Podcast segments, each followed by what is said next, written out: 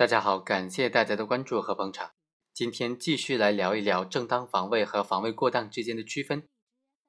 本案的被害人王某看见韩某同丁某在网吧上网，王某认为丁某就是他自己的女朋友，为什么和韩某一起上网呢？所以对韩某产生了不满，就纠集了宋某、贾某等四个人到网吧去找韩某。王某让其中两个人去网吧将韩某叫出来。但是因为韩某不愿意出来，王某就自己到网吧当中和韩某发生拉扯，后来呢就被老板给拉开了。王某等人于是就在网吧之外等候韩某。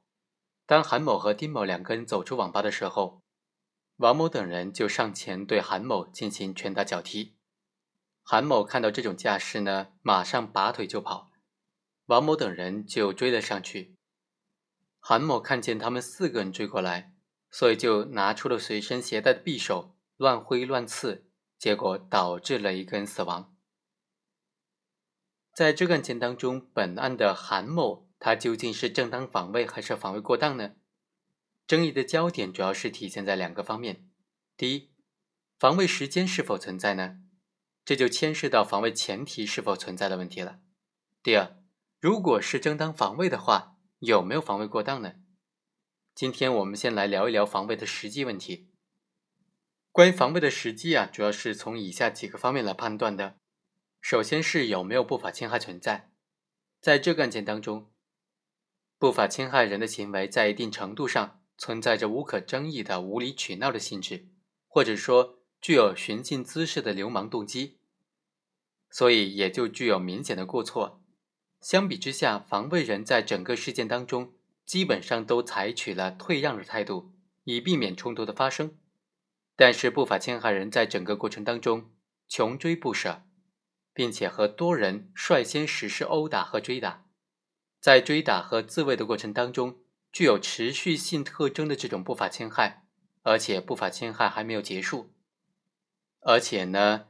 他的不法侵害行为在程度上和方式上都比较随意，都不确定。在一般人看来，还有加重的趋势，所以本案当中的不法侵害的最大特点就是行为的反复性和姿势性，行为方式的随意性，并使得不法侵害的危险状态具有时空的延续性和危险程度的升高性。另外啊，是还要看看防卫时机存不存在，在认定防卫时机的时候，应当主要要注意两点了。一方面是要面对不法侵害人具有明显的不法侵害意图和已经实施的殴打等等不法侵害行为的时候，为了避免不法侵害，虽然选择了逃避、回避等等行为，但这些回避行为都是没有结果的，都达不到防卫的效果。不法侵害人仍然继续的追赶，这就决定了不法侵害行为没有消除或者没有停止，反而可能进一步加重。因此，不法侵害行为啊。是一直处在持续或者延续状态的。另外一方面是具有反复性的不法侵害，它是一个完整的整体，防卫时机不能够切割判断或者分割理解，不能够要求只有防卫人在特定的时间、特定的地点遭受到被害人殴打的瞬间才能够进行反击，所以应当从整体上判断不法侵害行为有没有正在进行，有没有紧迫性。所以在司法实践当中，不法侵害的行为方式是千变万化的，从开始到结束，往往可能有一个比较长的时空范围，而不是瞬间开始、瞬间结束或者短暂的结束的。从案发的特点来看，具有持续性特征的不法侵害是比较常见的，这就直接牵涉到是否可以将防卫时机进行必要的时空延伸了。而不能够限于某个特定的时空的界点，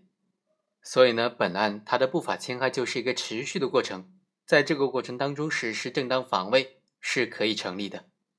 好，以上就是本期的全部内容，我们下期再会。